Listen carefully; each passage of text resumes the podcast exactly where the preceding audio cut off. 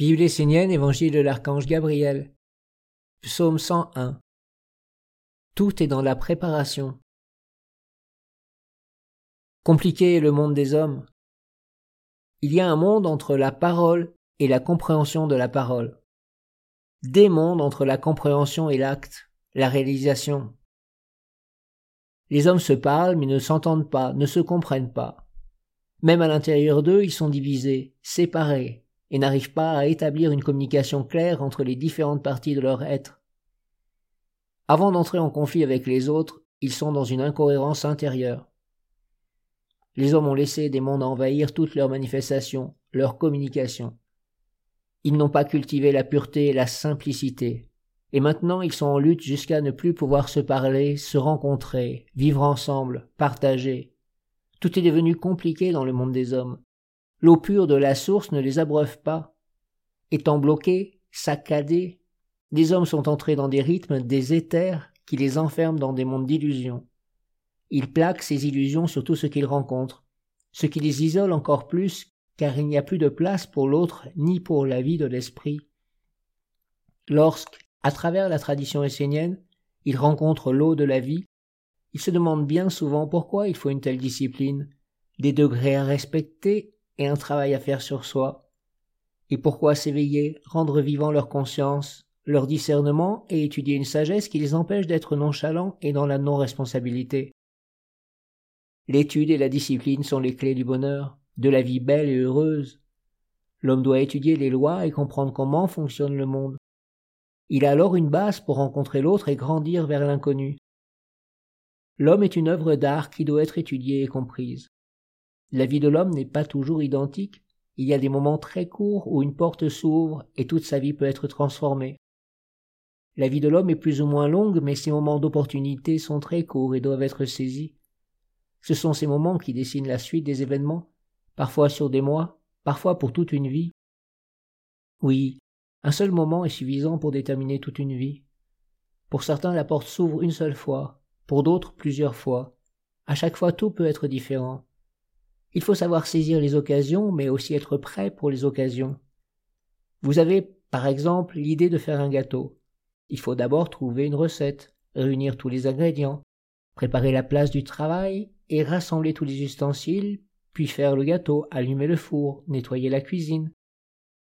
Toute cette longue préparation se résume à un seul moment, à un seul résultat. Le gâteau est bien cuit ou il est brûlé. Il en est de même pour l'homme.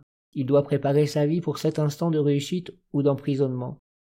Il doit être conscient que tout ce travail, ces disciplines sont là pour qu'au moment opportun, le monde divin vienne et lui parle. Si l'homme n'est pas bien préparé, c'est l'offense et la porte se ferme.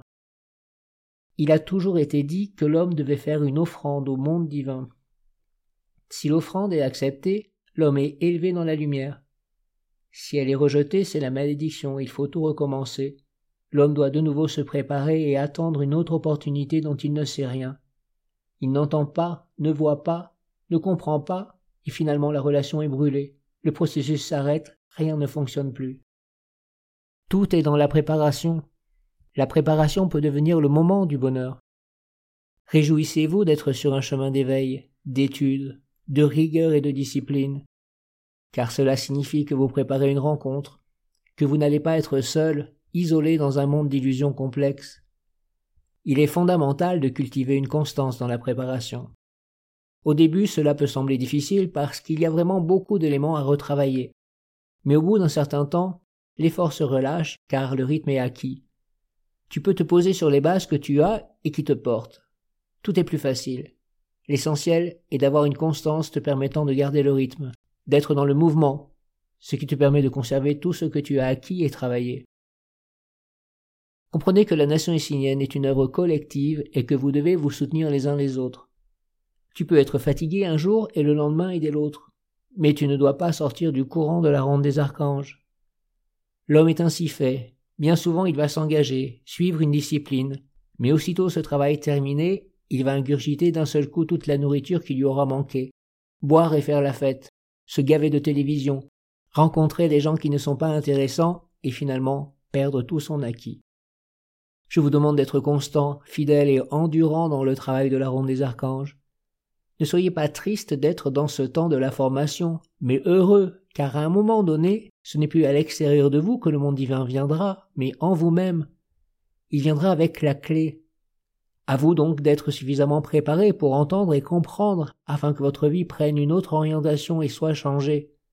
Si vous n'entendez pas, effectivement, la porte sera fermée jusqu'à ce que vous soyez correctement préparé. Vous connaissez ces lois, car dans votre vie, vous pouvez vous préparer des années pour un dur labeur uniquement pour passer un examen. La préparation a duré des années, mais l'examen à peine quelques heures. Tout s'est joué durant cette courte période. Si vous n'avez pas travaillé, vous connaissez le résultat. Si vous avez travaillé, vous n'avez quand même aucune certitude et ne pouvez qu'espérer que tout fonctionne. C'est la constance dans la discipline de la ronde des archanges qui déterminera le résultat de votre vie.